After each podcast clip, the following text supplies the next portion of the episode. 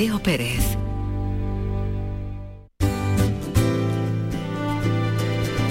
La mirada desatada con Manuel Mateo Pérez en RAI, Radio Andalucía Información.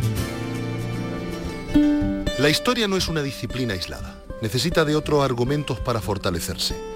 Necesita de la filosofía, la ciencia, la sociología, el arte, el derecho, la economía, la política. Junto a ella su análisis es más sólido y sus criterios salen más fortalecidos.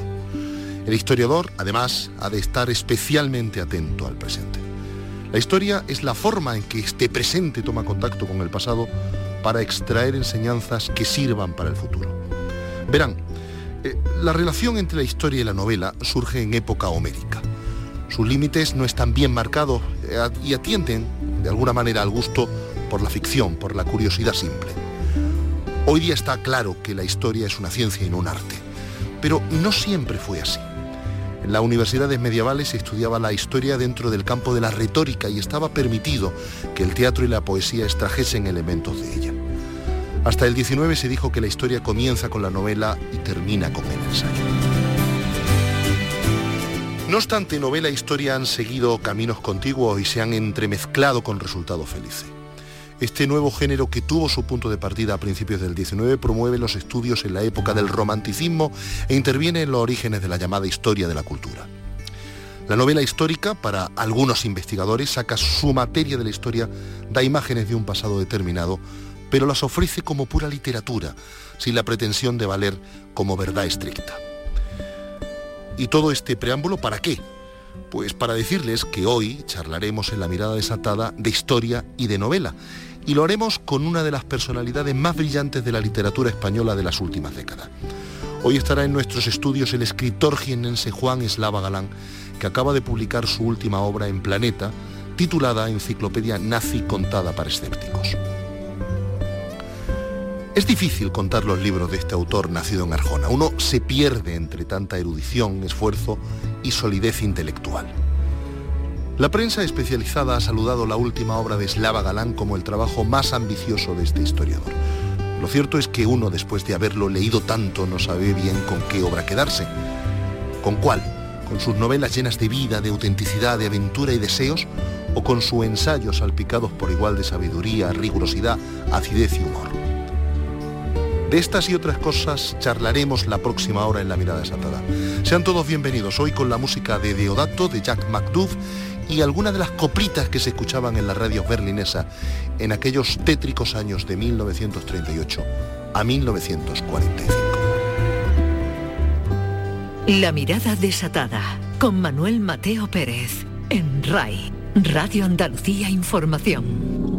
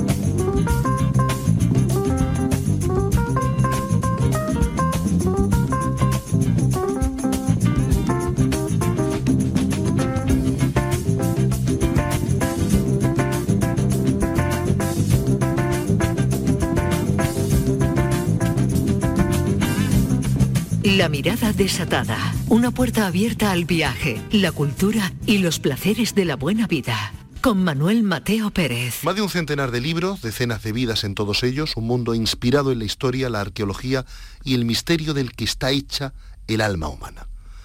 Juan Eslava Galán no sabe qué es antes, si lector o escritor. Él mismo confiesa que ambos argumentos, escritura y lectura, sirven para ensanchar la vida, ya que alargarla no podemos. Además, es de los que cree que junto con la música, la amistad y el amor, la literatura conforma una suerte de felicidad a la que hay que aspirar sin descanso. Eslava Galán es autor de novelas excepcionales como En busca del unicornio, que ganó el planeta, o Catedral, que a los jiennenses nos pilla de cerca. Ha firmado con heterónimos aventuras que todos habríamos querido protagonizar sus ensayos son una mezcla extraordinaria de erudición y de acidez. ¿Quién narices dijo que la historia debía de ser aburrida? Eslava Galán, por cierto, es de Arjona, del mismo lugar donde nació Alamar, el fundador de la dinastía nazarí y promotor de la Alhambra de Granada. Y uno quiere imaginar que ser paisano de personajes tan importantes ha de dejar, si quiera o no, una impronta y una vocación. En el caso de Eslava Galán no hay duda. Ser oriundo de un pueblo así lo condujo a estudiar filosofía y letras, estar por unos años en las aulas como catedrático de historia y abandonarlas por la soledad de la mesa, del ordenador y del folio en blanco. Estos días el maestro vuelve a ser noticia porque Planeta ha publicado su última obra titulada Enciclopedia Nazi contada para escépticos. Y para nosotros es un placer recibirlo en la mirada desatada. Buenas noches, maestro. Buenas noches, eh, Manuel. Eh, el placer es mío. ¿Sabe, por cierto, qué número de obras hace ya su enciclopedia?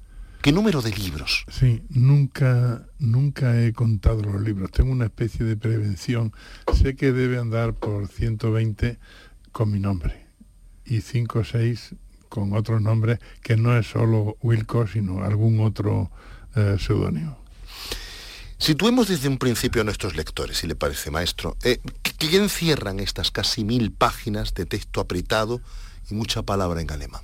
¿Qué es enciclopedia nazi contada para sí, Bueno, yo he intentado, no he intentado explicar exactamente lo que fue el nazismo, que es uno de los grandes misterios del siglo XX, ¿no? Cómo el pueblo más culto de la tierra se deja arrastrar por una panda de indocumentados a la absoluta perdición.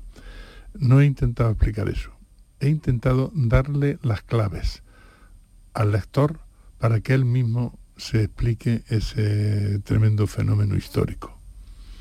Y, además he intentado que sea mezclando, obviamente, unas lecturas creo que reposadas y unas lecturas que me han llevado toda la vida porque el tema me ha interesado siempre, también con cierta acidez y cierta ironía en el tratamiento de cosas tan terribles como lo que han sido esos años del nazismo, ¿no? Tan terribles y tan absurdas a veces, ¿no? ¿Qué hace que un historiador como usted eh, eh, se interese por una época tan, tan oscura, tan perversa, tan, tan siniestra como aquella? Bueno, eh, hay que tener en cuenta que mm, la historia actual, es decir, el, estado del mundo actual, es consecuencia de las cosas que ocurrieron entonces. Es decir, que, que no es una cosa que cerráramos y dejáramos ahí perdido, ¿no? Sino que el mundo actual es como es debido a aquello, ¿no? Y eh, por otra parte, eh, el mundo de las ideas que se desarrolló como reacción contra la revolución comunista de los bueno, de la revolución soviética, ¿no? Pues eh, en los años 30, en los años 30 muchos países desarrollados se apuntaron a formas del fascismo, es decir, que al fin y al cabo el inspirador en última instancia fue Mussolini, se apuntaron a eso no solo los alemanes, eh, los españoles, los húngaros, decir, que esto, esto cundió por todo el mundo, ¿no? Entonces es muy interesante ver cómo una, una ideología tan periclitada y tan peligrosa como esa mm, surge como reacción a la comunista, que es igualmente peligrosa como a la vista está, ¿no? Entonces, bueno, pues mm, mm, digamos que este capítulo de la historia que no está cerrado en absoluto, porque vemos que hay de vez en cuando surgimientos de, este tipo, ¿no? Totalitario, ¿no? Pues yo creo que es muy interesante y que vale la pena estudiarlo. Sé que esta pregunta se la están haciendo estos días todos los lectores interesados por su libro. Pero, ¿cómo surge una ideología tan perversa? ¿Cómo es capaz de triunfar en un país que había inventado la filosofía moderna, eh, buena parte del mejor arte occidental de la primera mitad del siglo XX, y que tenía un poder adquisitivo mayor que el de otras naciones de la Europa de entonces. Pues surge de, un modo casi natural. El final de la Primera Guerra Mundial, que fue una guerra provocada por, sobre todo por cuestiones económicas, el final de la Primera Guerra Mundial, Alemania, eh, con el Tratado de Versalles, fue, eh, digamos que, vilipendiada y vapuleada. Y humillada. Y humillada. Entonces, ese era un espíritu que existía en el pueblo alemán, ¿eh? el de la revancha y el de la tremenda injusticia que se había cometido con ellos. Hitler, que era al fin y al cabo un indocumentado, supo poner en palabras, en sus discursos, como podía ser un indocumentado como persona, pero los discursos eran vibrantes y eran, era un excelente orador de masas. Y entonces él supo ponerlo y arrastró a la gente. Después se dio una circunstancia interesante acababan de salir de la guerra más devastadora que había conocido el mundo, acababa de salir el mundo occidental, Europa sobre todo, ¿no?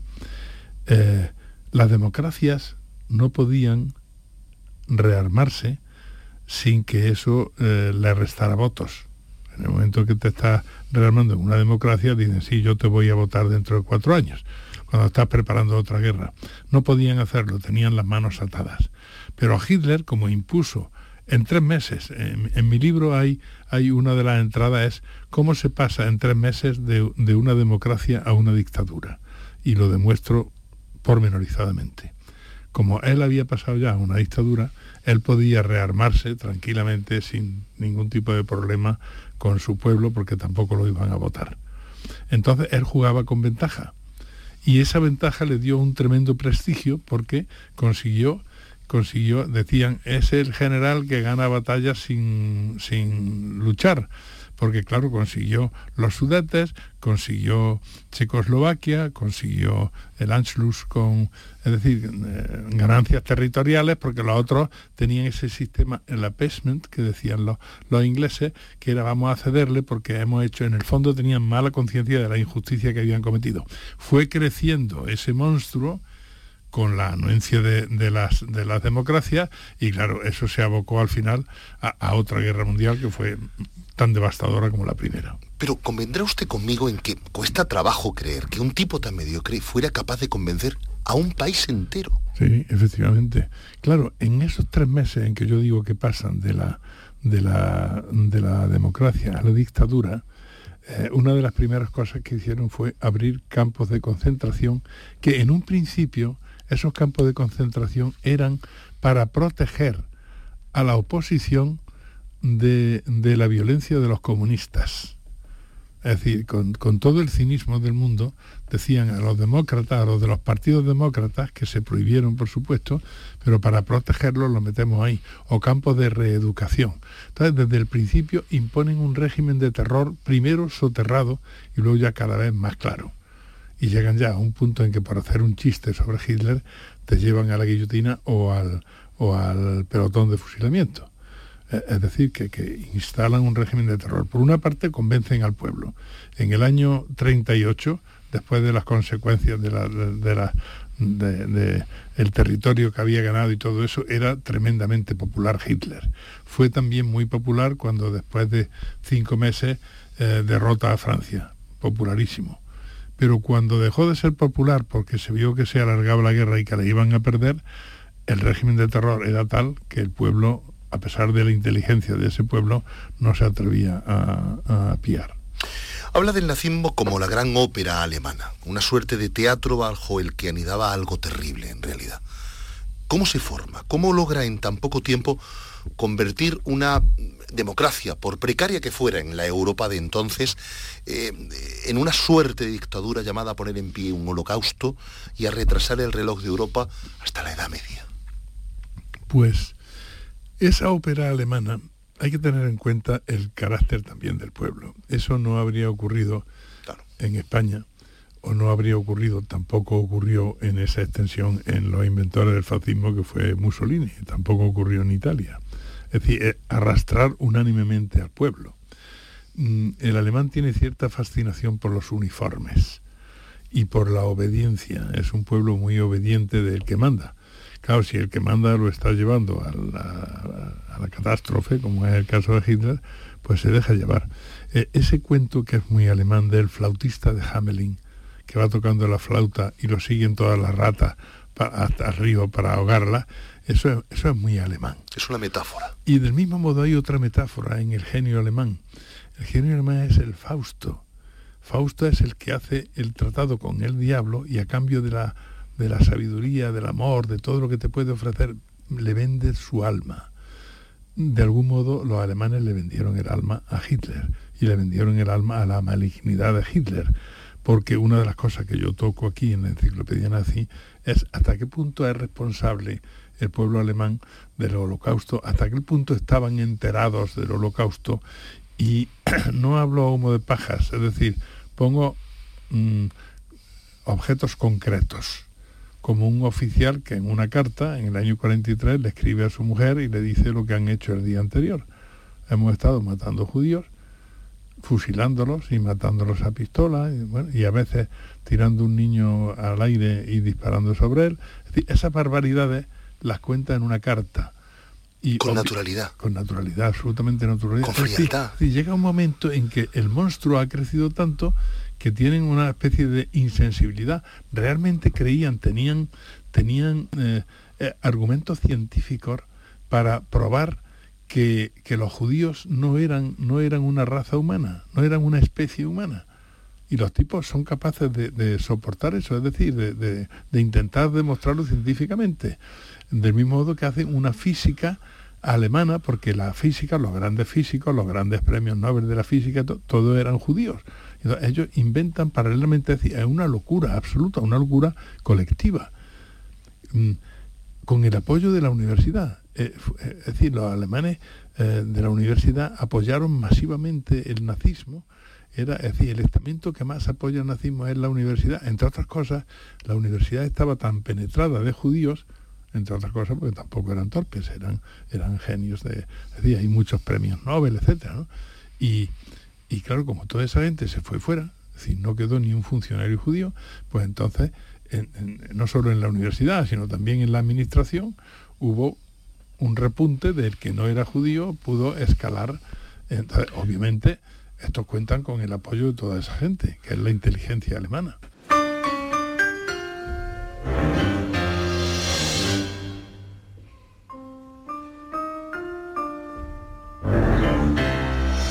La mirada desatada. Un espacio semanal de radio dedicado a caminantes y almas necesitadas de la cultura que sana y la música que calma.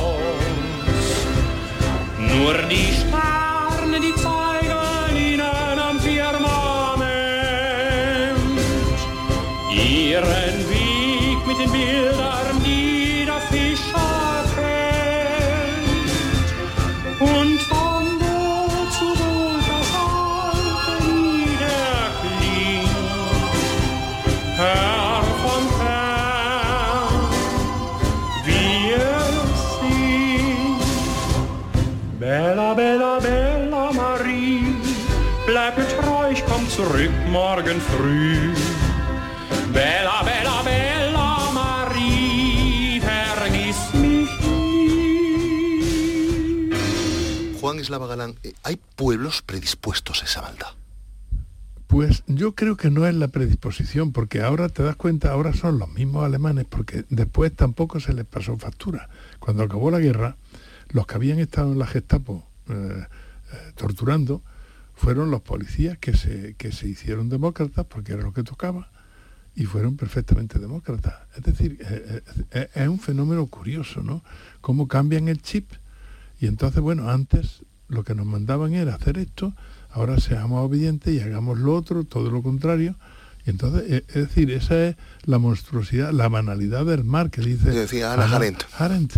Es decir, cómo una persona mm, estupenda, el vecino que tienes y tal, puede estar eh, masacrando judíos y luego es un buen padre de familia, es un buen esposo, es un tío que acude al servicio religioso los domingos. Es decir, este- este- es, es decir, eso es lo que realmente te encoge el corazón y es difícil de entender. ¿En qué contribuyen sus símbolos, su estética, su emblema, su iconografía a esa suerte de grandilocuencia puesta en escena donde todos, desde artistas a arquitectos, participan? Eso fue un capítulo absolutamente fundamental. La fascinación, la fascinación Por la de- iconografía. De, esa ópera, la iconografía. Fue un absoluto. El diseño de la bandera alemana, que hay que reconocer, la bandera alemana nazi es fascinante. Ese rojo, blanco y después la esvástica en negro, ¿no? La esvástica de estrógira, que, que también te da una. Parece que, que habla un poco al instinto humano, ¿no? Como eh, la rueda que avanza o el sol. Todo eso se le ocurrió a Hitler. Hitler en ese sentido era, era es decir, tuvo, tuvo ese acierto, era un esteta al fin y al cabo, un esteta de bastante mal gusto, hay que decirlo también, pero ahí- además ahí era un ya pintor muy acertó por mediocre. completo. Un pintor era mediocre y además impone, es decir, eh, en el momento en que El la, arte degenerado. la, la pintura, la pintura había avanzado durante hasta la Primera Guerra Mundial, el avance de la pintura se da en París, sin lugar a dudas, ¿no? Que Picasso y tal. Pero, pero después de la Primera Guerra Mundial, la pintura donde más está avanzando es, es en- precisamente en Berlín. A través del expresionismo. la pintura, el expresionismo, la cinematografía, todo eso está. Es decir, que, que de pronto hay eh, incluso la, la arquitectura, la escuela Bauhaus, es decir, hay, hay una eclosión cultural en, en el momento que, que salen de la guerra. Esto hace más difícil todavía. Esto hace más Claro, difícil. más difícil entenderlo. entenderlo. Efectivamente. Bueno, pues el tipo impone su criterio en pintura que es estampitas. Estampitas de soldados, estampitas de campesinos, eh, eh, desnudos elegantes de mujeres, y ese, ese- es decir, eh, el tío inventa un canon, un canon al que se tienen que someter los, los alemanes. El que, el que entiende algo de pintura realmente, como por ejemplo le pasaba a Goebbels, Goebbels era una persona muy culta, entendía algo de pintura, rápidamente se hace se hace al, al- estilo de Hitler y aquí se esconden los cuadros que no tienen que ver con su estética, es decir, llegan hasta ese punto. Un tipo mediocre impone, impone sus gustos a todo un pueblo y el pueblo lo acepta como que sí, este es el canon y esto es lo bueno. La enciclopedia eh, es un abecedario de la A a la Z. La primera palabra es una palabra alemana que significa la persona que escuchaba radios extranjeras prohibidas por el régimen. Hubo resistencia entre el pueblo alemán. Hubo al menos una persona que pudiera salvar al mundo, como decía el poeta, para decir, este horror no es posible, no puede ser posible. Efectivamente. yo traigo aquí algunos ejemplos de, efectivamente, hay una resistencia, pero una resistencia muy callada, una resistencia que no tuvo repercusión ninguna. Al acabar la guerra, obviamente, eh, surgen los casos en que han, asesinado, bueno, han, ejecutado a gente por contar un chiste, y, lo de la radio fue un elemento fundamental de propaganda. De hecho, después toda la propaganda política a partir del nazismo está inspirada en los logros que tuvieron en la propaganda nazi. Por ejemplo, la, radio empieza a despegar como invento, empieza a despegar en los años 20. Los nazis se preocupan, ven tan importante la radio, que se preocupan de que haya un receptor de radio barato para el pueblo, para que lo pueda tener todo el mundo. Porque a través de, la radio van a hacer su propaganda con unos, unos unos programas estupendos donde había variedades, donde, pero de vez en cuando insertaban propaganda, es decir, discursos de Goebbels, discursos de Hitler, etc. Y no solo en la radio esta que es del pueblo, sino también la radio tiene en las fábricas, hay altavoces que conectan con, con ciertos eh, programas de radio. Es decir, que hay, hay mm, la radio como instrumento de manipulación de las masas es fundamental, lo descubre, lo descubre absolutamente Hitler, ¿no? Y la televisión que empiezan ellos en la primera emisión de televisión que se hace en el mundo, que es un invento alemán como tantos otros, la primera es una, una retransmisión de los Juegos Olímpicos de 1936. Obviamente había pocos receptores, pero quiero decir que estaban proyectando esa, ese ese germen de propaganda a través de la televisión también lo estaban proyectando y lo hubiesen desarrollado si no pierden la guerra.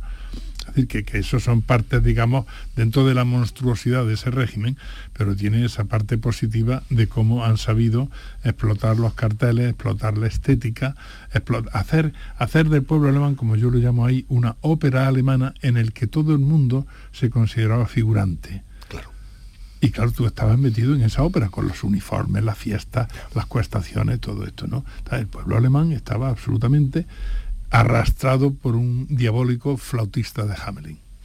Fíjese, la solución final, la matanza, el holocausto, el ciclón B, cabía más maldad. ¿Cómo puede el alma humana anidar tanto odio, tanta perversidad, tanto deseo por hacer mal? Pues es casi un misterio, volvemos a la banalidad del mal.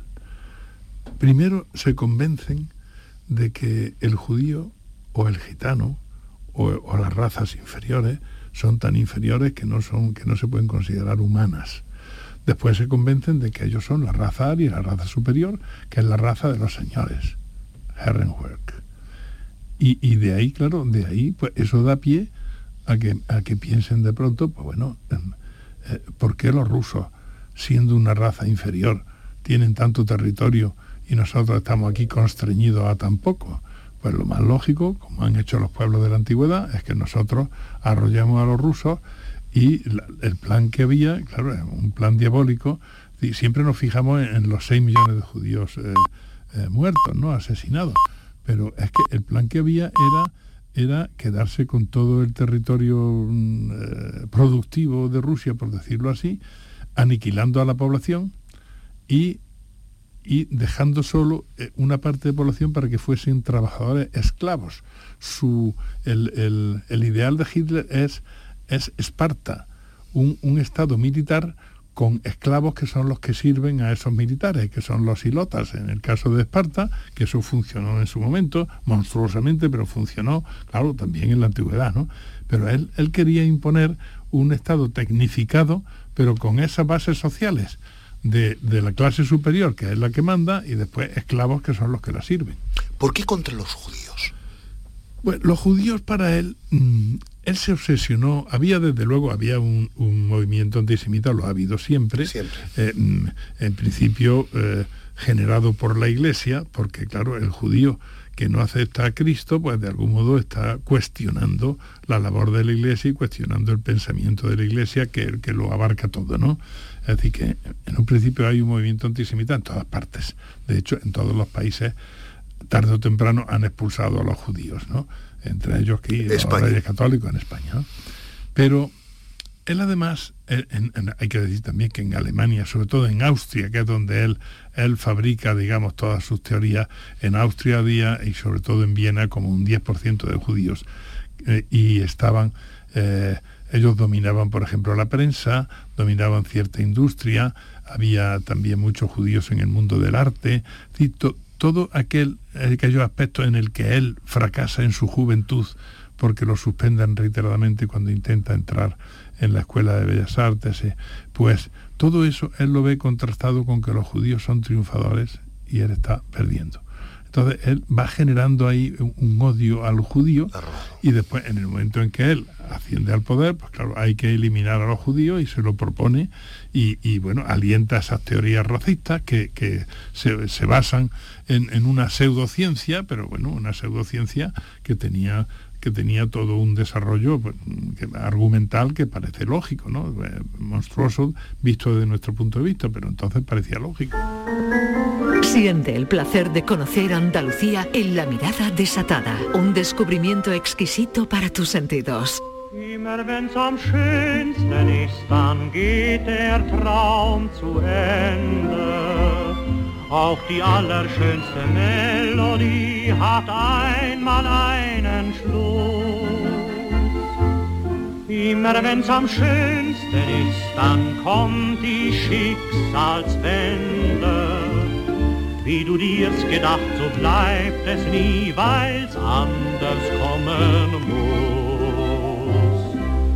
Plötzlich, wenn die Stunde schlägt, heißt's Abschied nehmen.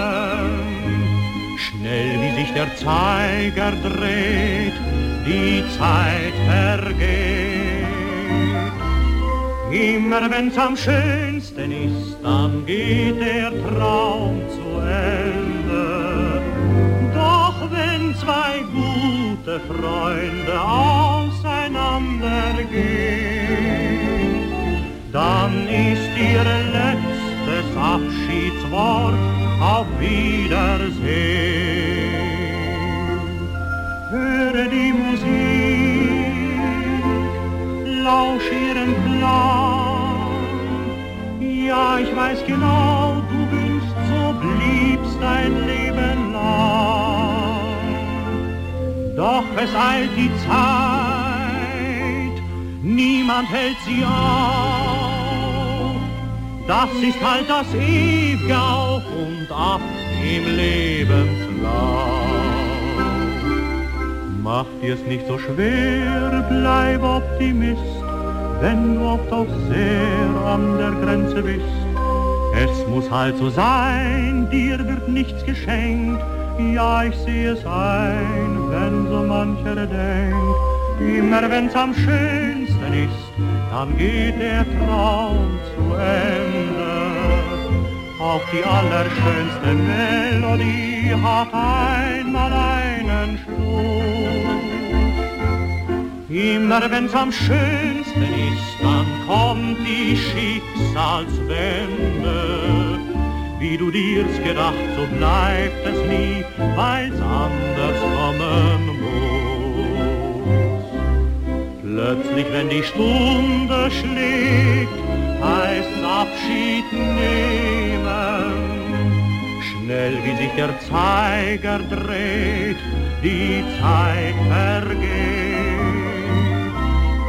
Immer wenn's am schönsten ist, dann geht der Traum zu Ende. Doch wenn zwei gute Freunde auseinandergehen, dann ist ihr letztes Abschiedswort auf Wiedersehen.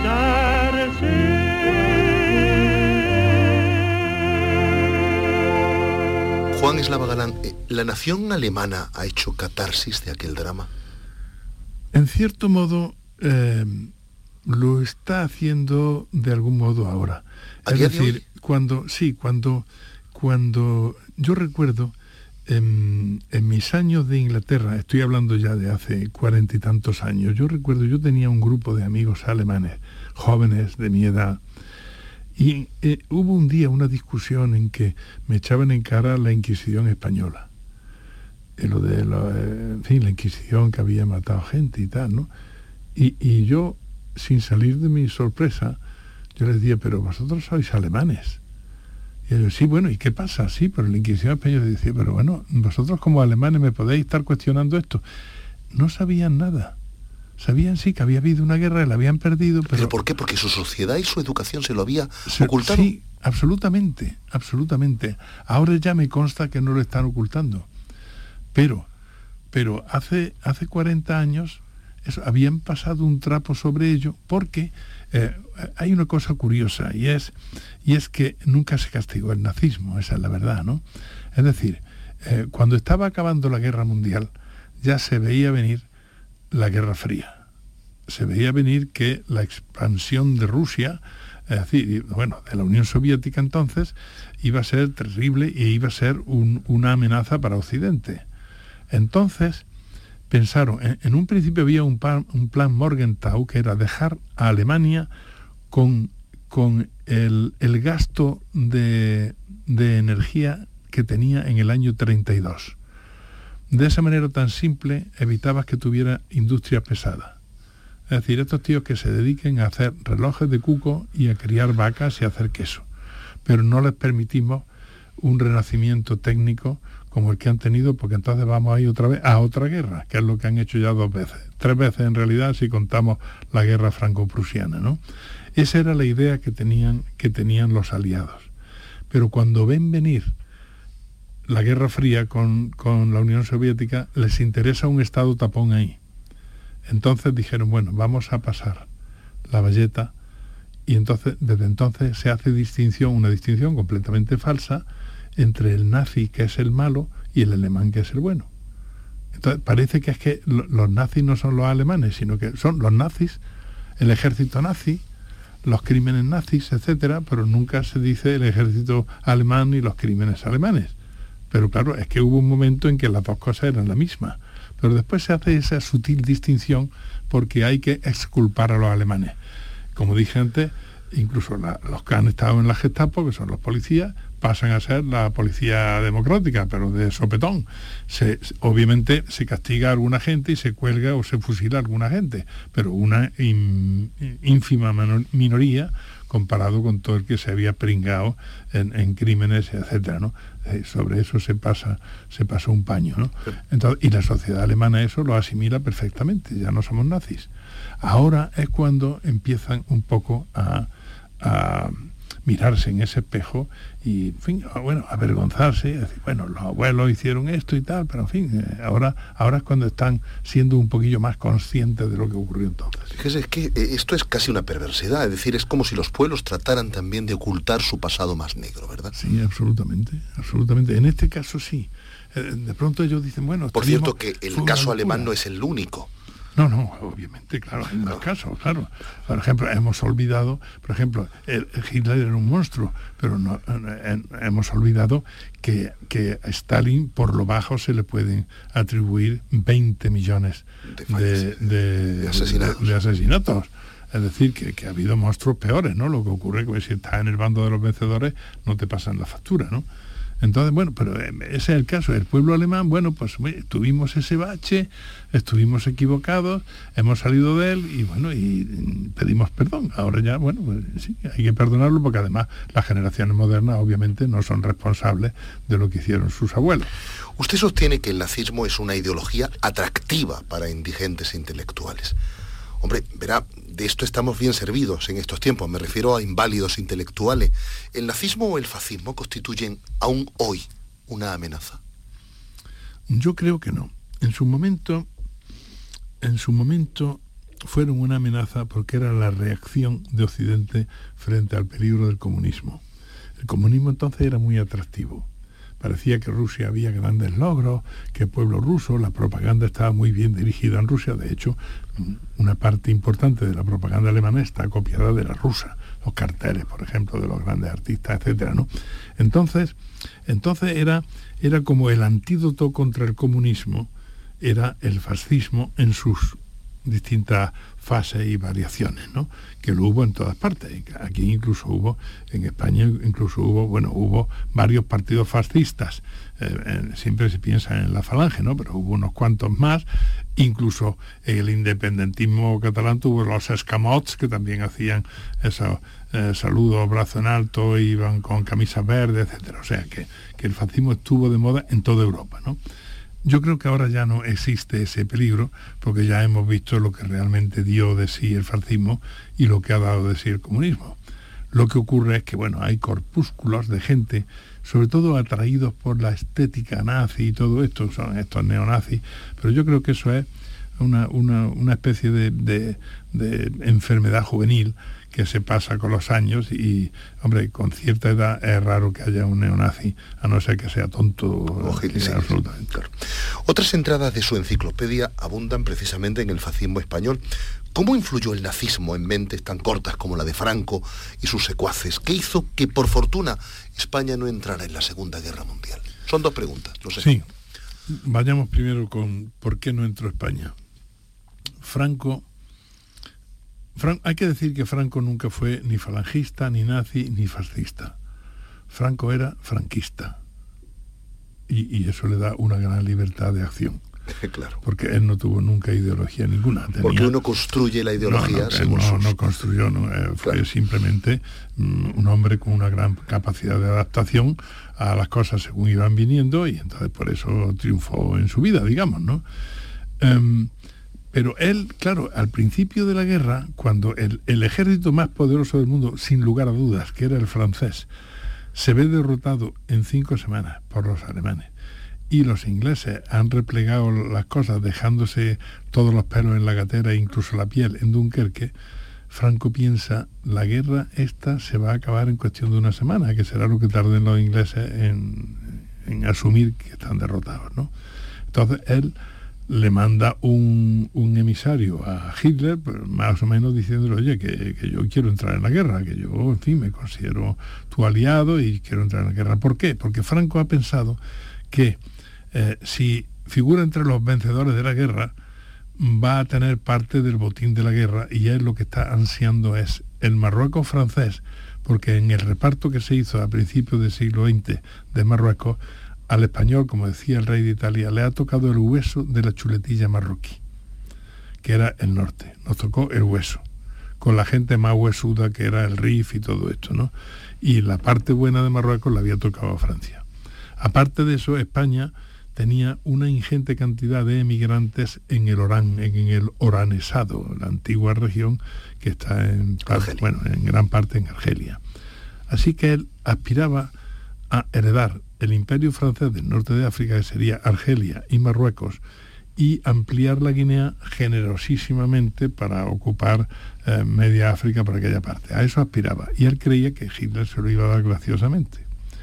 Cuando eso se lo propone a Hitler, eso es en el mes de julio del año 40, Hitler por supuesto lo desprecia. Hitler sentía un absoluto desprecio por Franco. Entre otras cosas porque creía que había dirigido la guerra española muy torpemente y por supuesto lo desprecia. Pasa el verano del año 40, que es la batalla de Inglaterra, en que se está enfrentando la RAF inglesa con la Luftwaffe alemana. Eh, Hitler creía que iba a ser factible lo de invadir eh, eh, invadir Inglaterra fácilmente, ya tenía en el canal las barcazas, todo preparado, ¿no? Pero resulta que no, que más bien la Luftwaffe mm, flaquea y ve que, ese plan no es factible. Entonces va a un plan B. ¿El plan B en qué consiste? El plan B consiste en, yo tomo la base de Gibraltar y si los alemanes toman Gibraltar, por el estrecho de Gibraltar no pasan ni los pájaros. Entonces le corta el sistema de aprovisionamiento vital para el mantenimiento de Inglaterra, que es los productos que vienen de la India y de Oriente, que vienen por el canal de Suez, ellos también dominan Egipto, que atraviesan el Mediterráneo, salen por Gibraltar, es decir, tienen una, cadena de bases y de ahí a Inglaterra. Entonces, si él domina Gibraltar, los barcos y las provisiones van a tener que dar la vuelta por toda África, internarse muchos kilómetros y muchos días de navegación en el Atlántico y allí lo están esperando los submarinos alemanes. Así que el plan era estupendo como plan B. Pero para eso necesita que España entre en la guerra. Por eso es la reunión de Endaya va a decirle a Franco, oye, venga, esto que tú querías entrar en la guerra, venga, adelante, entra. Pero ya Franco ha cambiado de idea. Entonces Franco ya no está tan seguro, entonces Franco da largas. Sin embargo, en Endaya firmó, firmó la entrada de España en la guerra. Eso se ha ocultado cuidadosamente porque se hicieron tres documentos, uno para los italianos, otro para los españoles y otro para los alemanes. El documento en, el, en exteriores de España, en el Ministerio de Exteriores, desapareció al acabar la guerra. El, el alemán desapareció en los bombardeos de... Pero el italiano no desapareció. Cuando los alemanes se retiraron de Italia, se llevaron los archivos, esos archivos fueron a parar a Estados Unidos y el documento se encontró en el año ochenta y tanto, se encontró en los archivos americanos, con em, anotaciones manuscritas del conde Chiano, que era el, ministro de Exteriores italiano. Por lo tanto, tenemos el documento en el cual Franco eh, accede a entrar en la guerra mundial. No tiene fecha de entrada porque sería cuando España esté preparada para entrar. ¿no? Hitler estuvo presionando, después de esa reunión del año 40, estuvo presionando durante casi un año. Pero en el momento en que Hitler se decide a invadir la Unión Soviética, ya mm, la Unión Soviética, que fue un acto fallido y el que le también determinó que perdiera la guerra, sin duda alguna, ya lo de Gibraltar, ese plan B, ya pasó, digamos, un poco a la recámara y eso le dio un respiro a Franco para seguir sin, sin entrometerse demasiado en la guerra. Dígame una cosa, eh, maestro Eslava, eh, ¿qué hubiera pasado si España hubiera entrado en la guerra? Pues sin duda alguna hubiera pasado una cosa. Si España entra en la guerra, la pierde y en el año 45 cae Franco. Entonces los aliados habrían impuesto, y no sé si hubiera invadido España, a lo mejor no, pero en cualquier caso habrían impuesto o un gobierno republicano, que lo dudo, porque hay que tener en cuenta también una cosa. Siempre eh, tenemos la creencia los españoles de que Franco contó para ganar la guerra con la ayuda de los alemanes y de los italianos, lo cual es cierto. Pero también contó con la ayuda de los americanos y de los ingleses. Eso nunca se dice, pues las democracias ayudaron a Franco. ¿Por qué? A, a las democracias, en el momento en que hay esa tensión con el comunismo, no le interesa en absoluto que aquí el Frente Popular gane e imponga un, gobierno comunista. Entonces tienen claro que tienen que ayudar a Franco. ¿Cómo lo ayudaron? Sobre todo el petróleo, la gasolina, que, la guerra gasta mucha gasolina, eso provenía todo de los Estados Unidos. El día 17 de julio, que es cuando empieza la guerra en Marruecos, no el 18 que empieza en la península. El 17 de julio ya reciben los petroleros que traían, traían gasolina, petróleo, a, España ya reciben un cable, es decir, una comunicación diciéndole que se dirijan a puertos que estén en manos de los rebeldes. O sea que claramente, eh, y esto también determina ya de camino hay que decir también, cuando en la reunión de Potsdam eh, Stalin pone sobre la mesa hay que suprimir a Franco, en el año 45, eh, Dice, porque sería una vergüenza que este dictador, que, además ha ayudado a Hitler y tal, este y tal, Churchill sale en defensa de Franco y dice, bueno, eh, vergüenza para usted no, porque usted no tiene, no tiene intereses en España ni tiene relación con el gobierno de Franco. Sin embargo, nosotros sí tenemos muchos intereses, mineros, etcétera, y entonces nosotros no queremos quitar a Franco. Así que fue Churchill el que defendió que Franco siguiera, porque, entre otras cosas porque a Occidente le interesaba. Un militar eh, de, corte, evidentemente de, corte derechista, eh, va a evitar que ahí pueda haber una posible revolución comunista. E a Occidente en ningún modo le interesaba que España pudiera tener un gobierno de izquierda, claramente, ¿no? Entonces eso fue lo que hizo que Franco se mantuviera, bueno, pues 40 pues, años. Dígame una cosa para terminar, eh, profesor Eslava Galán, ¿qué lecciones extraen de su libro? Yo creo que yo he hecho un libro que por una parte sea, claro, enseñanza de, la...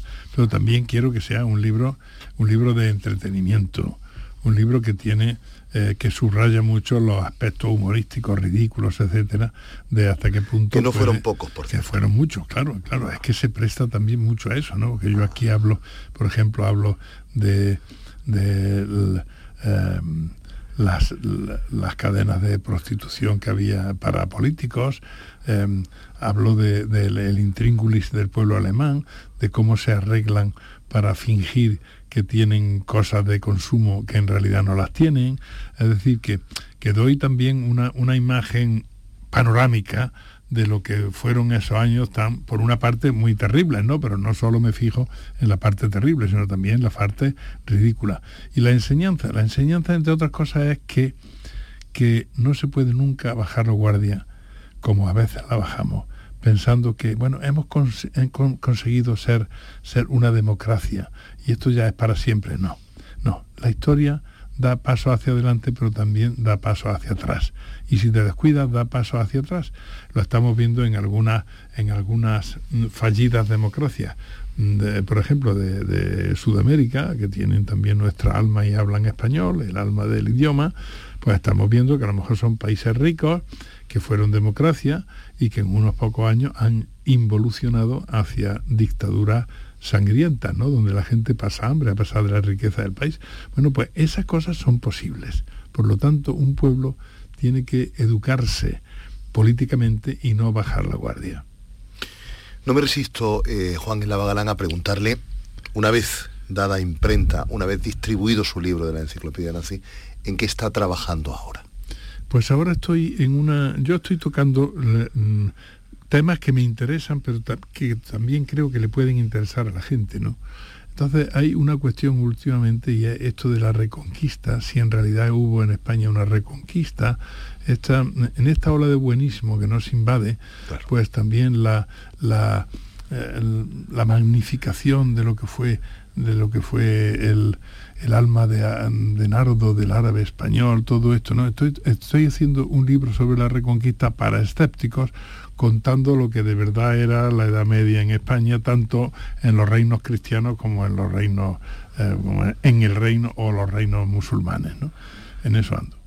Juan Eslava Galán, ha sido un placer tenerlo en la mirada desatada. Es un honor escucharlo y aprender y contar con su amistad. El placer ha sido mío, muchas gracias. Siente el placer de conocer Andalucía en la mirada desatada, en RAI. Radio Andalucía Información. Con Manuel Mateo Pérez. En Arjona, el escritor Juan Eslava Galán tiene una presencia constante. La biblioteca y el museo llevan su nombre. Ayudó a crearlas y a dotarlas de significado y de contenido. Ahora vive en Madrid, pero acostumbra a visitar su pueblo natal con frecuencia. Hay lugares en la memoria de un hombre que lo acompañan durante toda su vida. Y en la de este escritor, esos lugares parecen encerrados en las viejas murallas íberas que hace siglos protegieron la primera ciudad, cabecera de una loma olivarera desde donde se divisan los hitos geográficos más importantes de la provincia de Jaén. Arjona fue una ciudad enaltecida por la historia, muy por encima de otras que hoy presumen de más población. Fue íbera, luego romana, árabe. Los patronos son los santos mártires Bonoso y Maximiano, soldados romanos convertidos al cristianismo en cuyo santuario asegura la tradición que descansan sus restos mortales. Sus huesos se veneran en una urna de cristal, en un camarín a cuyos lados se exhiben los restos mortales de decenas de hombres y de mujeres de las edades del cobre y del bronce. Los santuarios de los santos mártires se hallan en la plaza de Santa María, la zona más alta y patrimonial de Arjona, desde cuyos miradores se divisan las montañas azuladas de Sierra Morena al norte y Sierra Mágina al sur. La plaza es diáfana, luminosa, está sombreada por pequeños naranjos de sombra que invitan al paseo y a la contemplación. La iglesia de Santa María, edificada sobre los restos de la desaparecida mezquita árabe, preside la plaza. Luce una airosa espadaña barroca y por dentro se extiende por una sola nave en cuyo altar mayor se veneran las tallas de los santos. Frente a la entrada del templo abre su puerta el Museo Juan Eslava Galán, que acoge restos arqueológicos de gran valor histórico y una sección de arte y costumbres populares que habla de la estrecha vinculación del vecindario con la trama olivarera que rodea este municipio. Las piezas del museo las aportó en su mayoría el escritor y además de las piezas de Siles, de las cráteras griegas, las aras romanas, se exhibe la réplica de un solio nazarí que sirvió de atrezo en la película Lawrence de Arabia y que a punto estuvo de acabar en la basura, de no haber sido por la rápida intervención del escritor. Esto ha sido todo por hoy. Saludos de Manuel Mateo Pérez, que escribe y presenta, y de Eduardo Cruz al frente de los mandos técnicos.